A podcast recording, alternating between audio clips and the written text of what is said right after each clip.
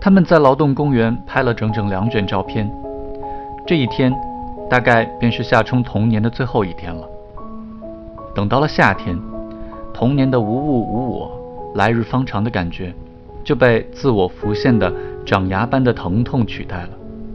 到那时，在游泳池边，陈瑶将会说他在水塔里游泳。后来严主问：“你撒尿了？”从那以后，一切都变了。在湖边，他们请一个用竹枝笤帚蘸湖水写字的老头帮忙，拍了两张合影。一张颜竹站中间，一张夏冲站中间。洗出来一看，两张照片中颜竹和夏冲的姿势高度雷同，丁字步，双手插兜。只可惜夏冲没有可以甩到胸前的马尾辫。与以往一样，陈瑶是笑得最开心的那一个，几乎露出了一百零八颗牙。他们的背后是湖水和朵朵白花。这一年，桃花开得凶猛极了，如白狮子吼叫。走到旋转木马跟前，颜竹若有所思，突发奇想，说：“要不我们去坐电马？在原石城，孩子们总是把旋转木马叫做电马。电马是简易的，没有华丽的顶棚，也没有踩住，只有木头马以第三世界的多快好省的姿态旋转着。”这个提议让夏冲心里痒痒起来，可又觉得不好意思。都上初中了，还坐电马，谁都知道这是小孩子的游戏。他看了看陈瑶，陈瑶也犹犹豫豫。他们正处在非把自己当大人看不可的迂腐年纪。最后还是颜竹下了决心，坐，就当是人生最后一回吧。排队入场的时候。站在因为他们的出现而愤愤不平的小学生们中间，他们三个鹤立鸡群，甚是突兀。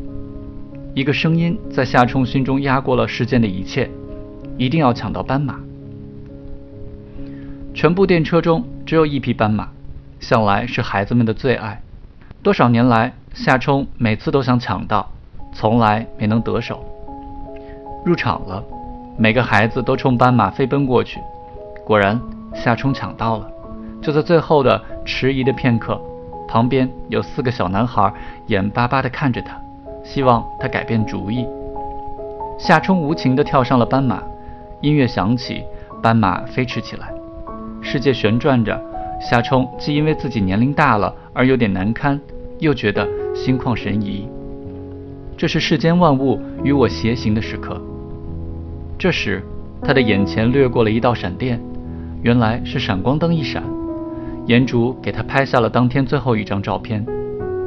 他在斑马上起伏着，旋转着，心脏砰砰跳动，肾上腺分泌的像只水泵。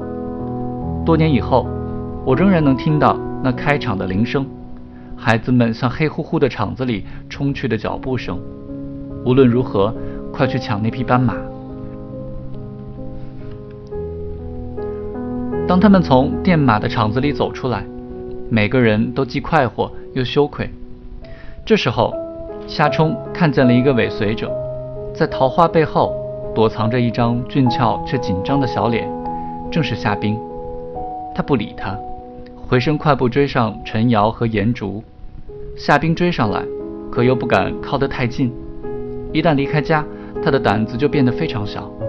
他远远地跟踪着，后来。有那么一会儿，陈瑶跑到湖边去捞树枝，颜竹半跪着系鞋带，都离夏冲有十多米远。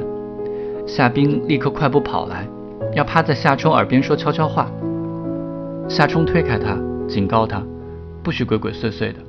于是他急得要哭了，小声地说：“求求你，别把我告诉你那件事告诉他们俩。要知道，夏冰可是从不说求求你的。”把那件事告诉他，对夏冰来说也是巨大的错误，折磨的他无法忍受。